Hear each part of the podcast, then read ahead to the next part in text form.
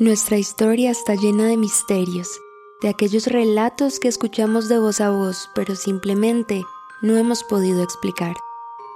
Hoy te contaré otro de ellos. Bienvenido a Enigmas Ocultos, el podcast que te permitirá unir las piezas, presentado por Paulette.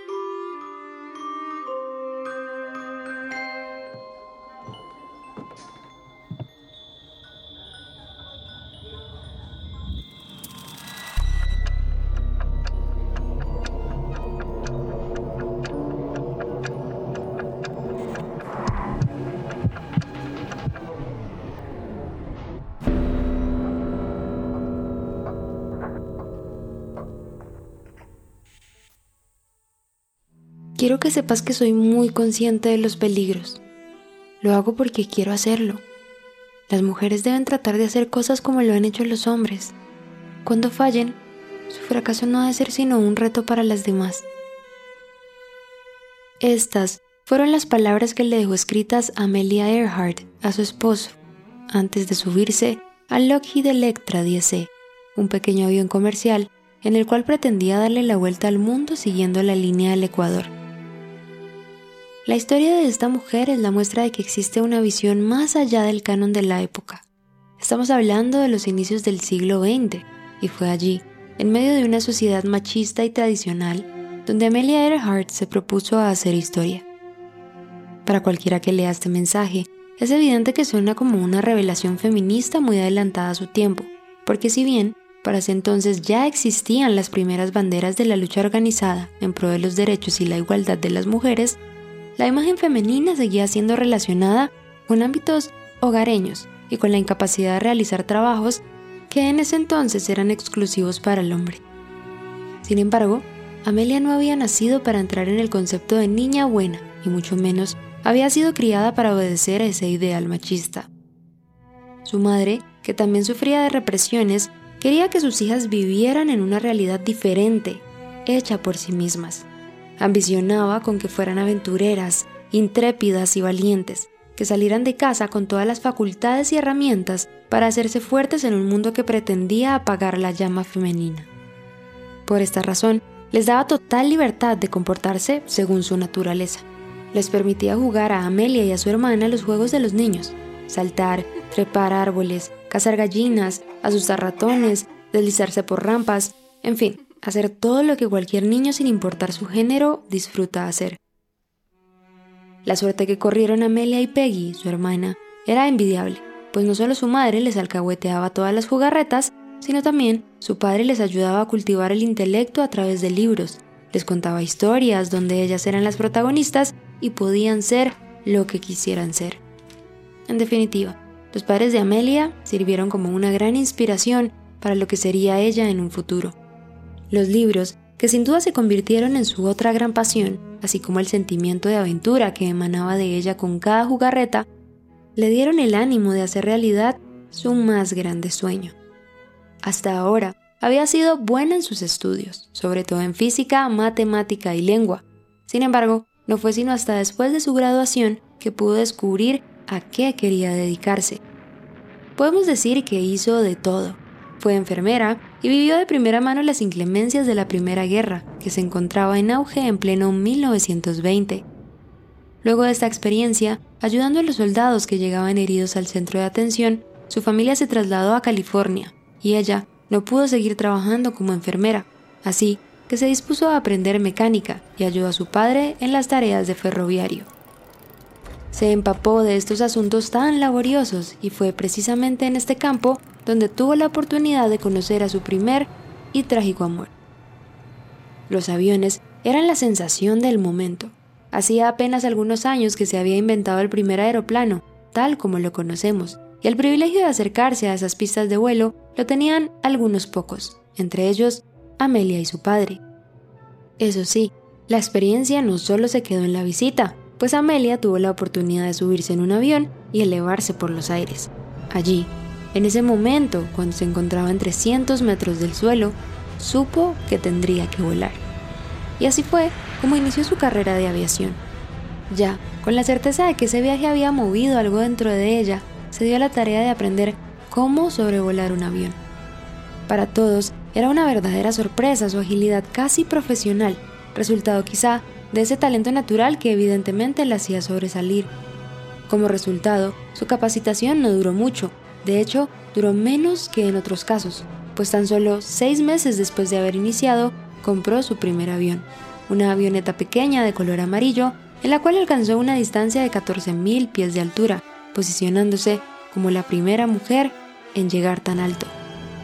Claramente, no sería el único récord que rompería en la aviación, y el ímpetu de hacer lugar en ese campo no solo significaba un logro para ella, sino para todas las mujeres. Su consigna no era diferente a lo que había leído en algunos libros, al contrario, gracias a ellos, había podido descubrir a esas mujeres que desde los diferentes ámbitos luchaban por la reivindicación femenina, por ello las admiraba profundamente. Entonces, la oportunidad de convertirse en una de esas mujeres fue otro de los motivos que la movilizaron a ir siempre más allá. Para Earhart no había récord que no se pudiera romper, ni distancia difícil de superar, y mucho menos algún grado de dificultad imposible para una mujer. Por eso, tan solo un año después de que el primer piloto sobrevolara de manera triunfal el Océano Pacífico, Amelia realizó el mismo recorrido posicionándose ante la mirada crítica del público como la dama del aire. Luego de esto, Amelia quería establecer sus propios récords, y fue así como en agosto de 1928 se convirtió en la primera mujer piloto en volar sola a Norteamérica. Luego, en 1931 voló más alto que nadie, alcanzando los 18.415 pies de altura. Años después, a la edad de 34 años, en la mañana del 20 de mayo de 1932, Amelia despegó de Estados Unidos hacia París, Francia. Voló durante 14 horas y 56 minutos. Durante ese tiempo, tuvo que luchar contra fuertes vientos, hielos y problemas mecánicos. Sin embargo, pudo aterrizar y terminó su vuelo con seguridad. Pero, contrario a lo que ella creía, no había aterrizado en París. Había aterrizado en un pasto en Irlanda. Sin embargo, eso no importaba, pues fue la primera mujer en volar sola sin escalas a través del Océano Atlántico. Si bien Amelia no fue la única mujer piloto de la época, fue la más conocida, dada su osadía. Para ella, cada vuelo, cada metro que se alejaba del suelo, el viento en su cara, el sonido del motor, las millas recorridas, eran un paso más allá, eran una fractura al sistema, una forma de estar más cerca de las mujeres que admiraba, de convertirse en ellas y de exhibir la capacidad femenina de alzar vuelo. Con el reconocimiento y el respeto que ganó en la aviación, se vio a sí misma frente a la aventura más grande de su vida. Pensó que lo único que le hacía falta para dejar su nombre en los libros era conquistar el cielo alrededor del mundo, cruzar de esquina a esquina el globo terráqueo.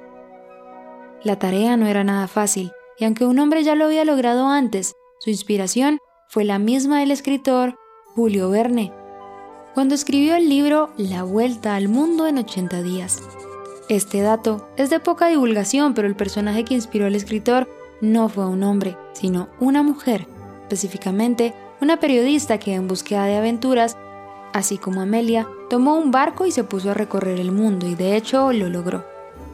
Jane Barrett, Nellie Bly y próximamente Amelia Earhart, su nombre junto al de las más grandes y osadas aventureras.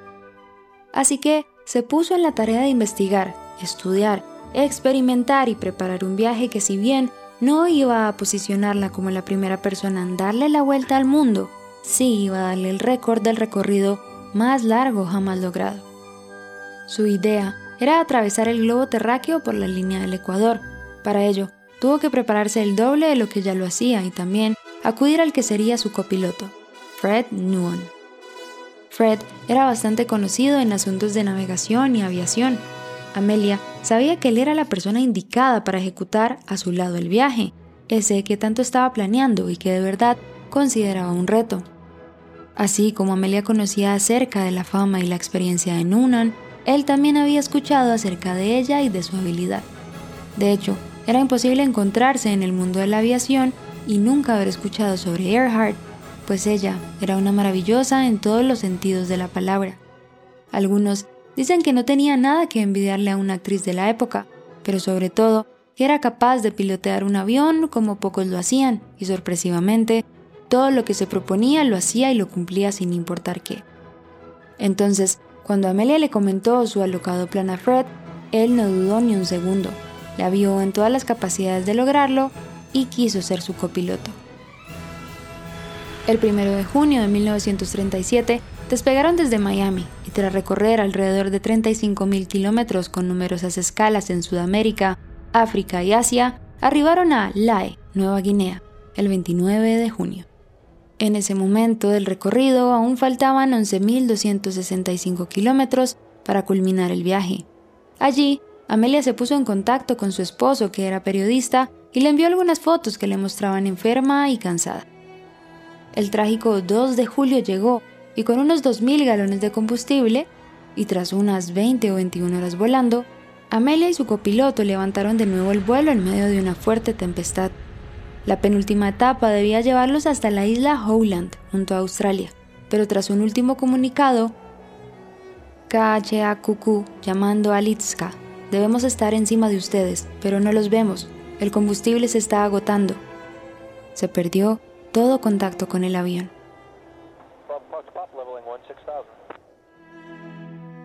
La desaparición de los dos tripulantes encendió las alarmas y el despliegue de emergencia que se llevó a cabo para hallar su paradero fue supremamente ágil en comparación con otros operativos.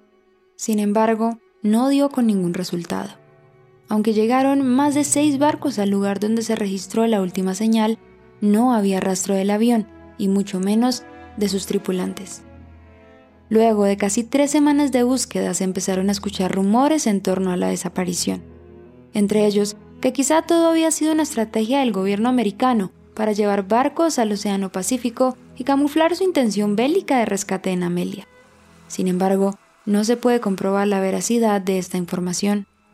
Por otro lado, dos años después de su desaparición encontraron en una isla cercana restos de ropa y herramientas hechas a mano que podrían haber significado que Amelia y Fred lograron sobrevivir a la caída del avión y llevar una vida de náufragos en una isla hasta que murieron por falta de suministros. Otra teoría es la que señala que Amelia desapareció dentro de un agujero de gusano. Esto podría sustentar el hecho de que no se encontró rastro del avión y de su repentina desaparición. Sin embargo, aún faltan estudios para comprobar que estos vacíos espaciales sean capaces de absorber cuerpos para llevarlos aún sin lugar.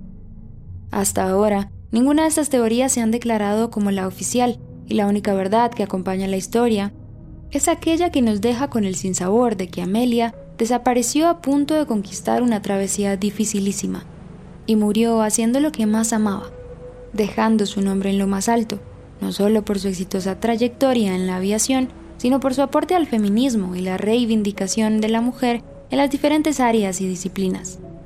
85 años después de su desaparición, Vemos al cielo y pensamos que hace mucho tiempo una mujer quiso retar lo establecido, con el fin de que en un futuro las mujeres fuéramos capaces de hacer las cosas sin limitación de género, sin miedo a fallar, porque el fracaso significa estar un paso más cerca del éxito.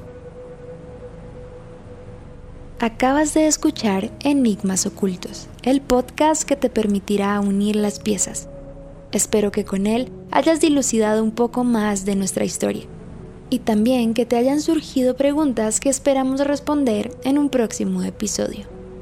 Gracias por escucharnos y nos vemos cada viernes.